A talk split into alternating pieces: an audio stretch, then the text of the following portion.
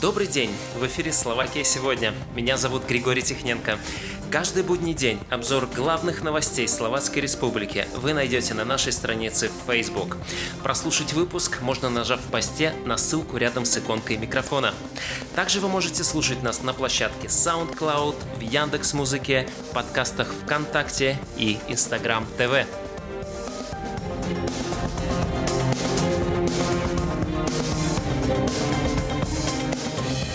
Сегодня в выпуске мы расскажем про итоги выступления президента Словакии на Госассамблее ООН по вопросу создания вакцины от COVID-19, а также разберемся в новом внесенном проекте поправки к закону об отходах. И расскажем, как планируется упростить ведение бизнеса для компаний и индивидуальных предпринимателей в Словакии. Все это в ближайшие несколько минут в нашем выпуске. Сегодня 29 сентября, вторник, и мы начинаем.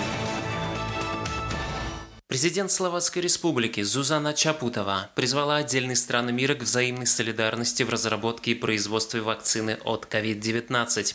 В среду во время своего выступления на 75-й сессии Генеральной Ассамблеи ООН Чапутова призвала к обмену информацией между учеными, производителями вакцин и правительствами.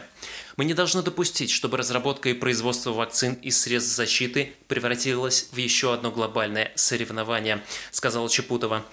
По ее словам, мировые лидеры несут ответственность за установление такой же ситуации в отношении между народами и в отношении нынешней пандемии заболевания COVID-19.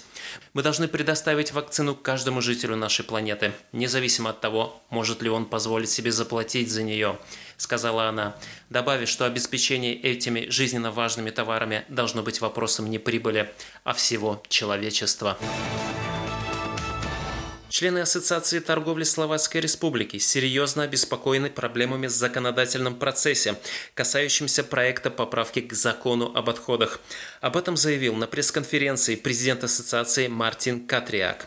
Исходя из содержания этой поправки, если она будет принята, с 1 января 2021 года ожидается существенное, вероятно до 6 раз увеличение сборов за рециклирование отходов, а также другие существенные изменения, которые негативно затронут торговцев и не только их пояснил Катриак. Если подобная поправка будет принята, это неизбежно отразится на продуктах питания, что в свою очередь вызовет массовое недовольство потребителей, заявили в Ассоциации торговли.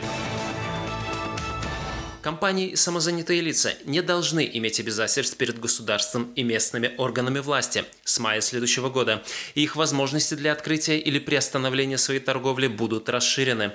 Это следует из законопроекта о внесении изменений в закон о лицензировании торговли и закон о муниципальных образованиях, опубликованный в рамках процедуры межведомственного обсуждения на законодательно-правовом портале Словлекс. Одна из целей представленного предложения в соответствии с принципом «раз и навсегда» – продолжить усилия по снижению непропорционального административного бремени физических и юридических лиц, говорится в пояснительной записке к представленному законодательству в Министерстве внутренних дел.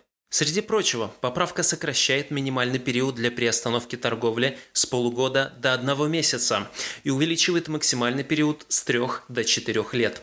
В то же время будет снижена степень регулирования в доказательстве профессиональной компетентности в ремеслах и смежных профессиях, а также сокращены сроки подтверждения профессионального опыта.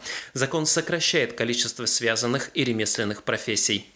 С 1 мая следующего года услуги по обучению иностранным языкам или услуги письменного устного перевода станут бесплатными. Закон также отменяет право муниципалитетов налагать на физических лиц, предпринимателей и юридических лиц обязательства по уведомлению или иное обязательство, связанное с установленными часами работы, если они не нарушают общеобязательные правовые нормы в установленные часы работы. Минфин предложила внести закон в действие с начала мая 2021 года. И это были самые интересные новости на сегодняшний день. Оцените наш новый аудиоформат в комментариях и обязательно подпишитесь на основной канал «Словакия сегодня» на YouTube. Там каждое воскресенье в 12.00 выходит итоговая программа с главными новостями прошедшей недели за 10 минут. А новый выпуск подкаста уже завтра. С вами был Григорий Тихненко. Всего доброго и не болейте.